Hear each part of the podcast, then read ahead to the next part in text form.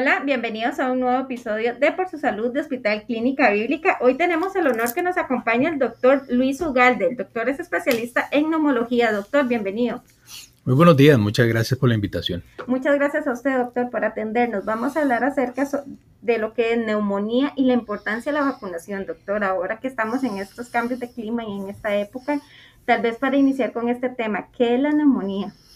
Qué importante pregunta. Bueno, la neumonía es una condición médica en la cual hay una inflamación a nivel pulmonar. Y lo que pasa es que eh, tenemos unas estructuras muy, muy pequeñitas que se llaman alveolos en el pulmón. Cuando ese, ese aire en los alveolos es reemplazado por material inflamatorio, por líquido, y hay inflamación, decimos que hay una neumonía. Las neumonías pueden ser bacterianas, virales o también de tipo inflamatorio.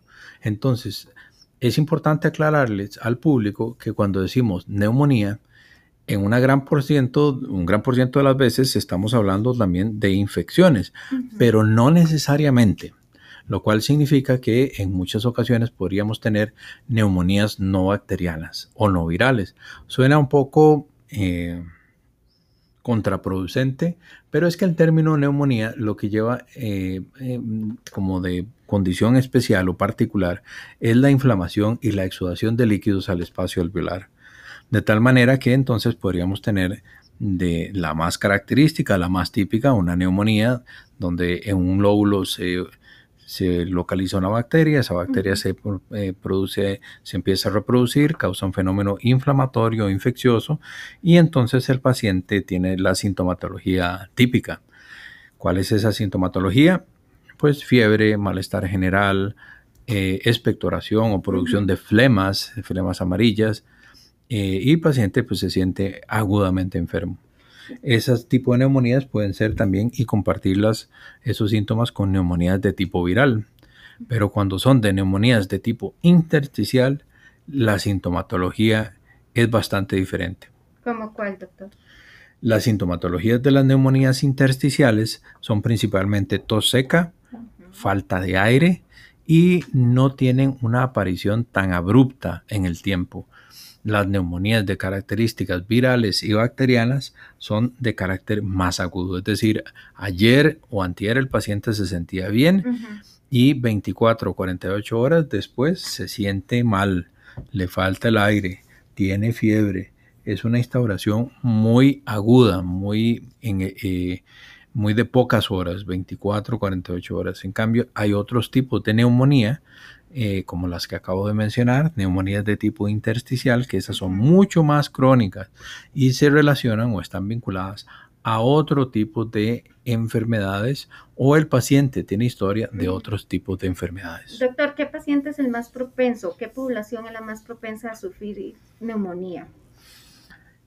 Excelente. Mire, Dentro de lo que más vemos en nuestra consulta es que aquellos pacientes que tienen alguna condición médica no controlada y sobre todo a nivel pulmonar son más propensos a tener neumonías. Eh, no hay que olvidar que también hay algunos picos también en lo que son niños, en lo que son adultos mayores y en las personas que tienen enfermedades debilitantes crónicas o enfermedades crónicas no controladas. Dentro de estas condiciones entre los adultos mayores, hemos visto una particularidad, sobre todo en los últimos años, de el aumento del reflujo gastroesofágico como causa de enfermedades pulmonares. Entonces, hemos visto también que los pacientes que tienden a reflujar tienen una mayor incidencia de infecciones. ¿Significa esto que todos los que reflujan van a tener neumonía? Pues no pero sí aumentan las posibilidades de tener una neumonía por broncoaspiración o de tener bronquitis. Otras condiciones médicas que también pueden eh, favorecer eh, esta condición de tener neumonías son cuando los pacientes tienen tratamientos que afectan el, em, el sistema inmunológico. Entonces, algunos pacientes que tienen, por ejemplo, artritis reumatoide, enfermedad de Sjögren, lupus, o bien que tienen cáncer, o bien que tienen una enfermedad crónica pulmonar que están recibiendo tratamiento si no está compensada, o bien por el mismo tratamiento pueden tener una propensión mayor a tener eh, neumonías. Doctor, ¿la neumonía dura un cierto tiempo después de todos estos factores que nos menciona o también se puede generar de manera crónica? Sí, mm, mm, las, dos, las dos cosas, te explico. La neumonía usualmente eh, en un paciente que, que, no tenga, digamos, factores de riesgo, que no tenga una condición de base anterior, eh, se llama neumonía adquirida en la comunidad. Esto es relativamente frecuente y pues se le da tratamiento y usualmente con 7 días, de acuerdo al paciente, a 14 días de tratamiento, los síntomas ceden. Es más, Muchos pacientes al tercer o cuarto día ya se sienten mejor y en muchos pacientes de 7 a 10 días es suficiente. Algunos hay que llevarlos a 14. ¿Cuándo los llevamos? Depende de las características del paciente y la evolución que tenga en el tiempo. Las neumonías virales son eh, un poquito diferentes, si ocupan eh, tratamiento y observación porque en algunas ocasiones tienen eh, una coinfección con un agente bacteriano y algunas ocasiones pueden inflamar mucho el pulmón causando una neumonitis generalizada. Algunos de estos pacientes, de acuerdo a las características, deben ser internados y vigilados, pero eh, la gran mayoría logra salir sin ningún problema. Diferente es a las neumonías intersticiales, que eso sí son crónicas, esos son de varios meses y son de instauración eh, subaguda, lenta en el tiempo, larvada, con una progresión de los síntomas que van causando falta de aire de manera crónica. Doctor, entremos en el tema de la importancia de la vacunación. Sí, claro.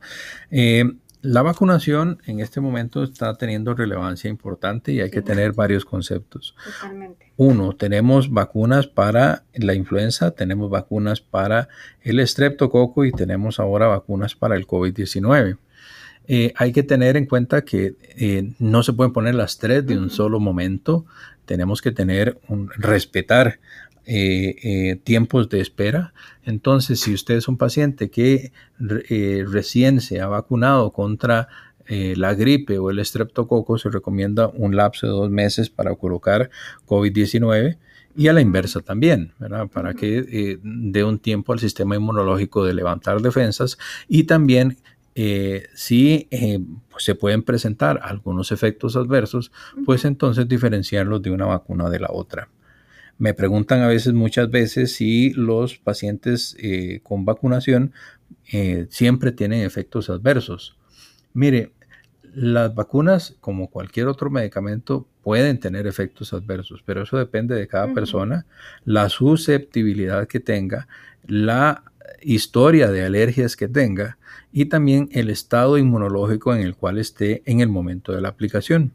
Pero si ponemos en una balanza riesgo-beneficio, siempre el beneficio va a estar a favor de colocar la vacuna, aun cuando en algunos pacientes se puedan presentar efectos secundarios. Así que hoy, más que nunca, en los pacientes, este, sobre todo de enfermedades pulmonares, se hace eh, muy, muy relevante que tengan su vacunación. ¿Cuáles pacientes?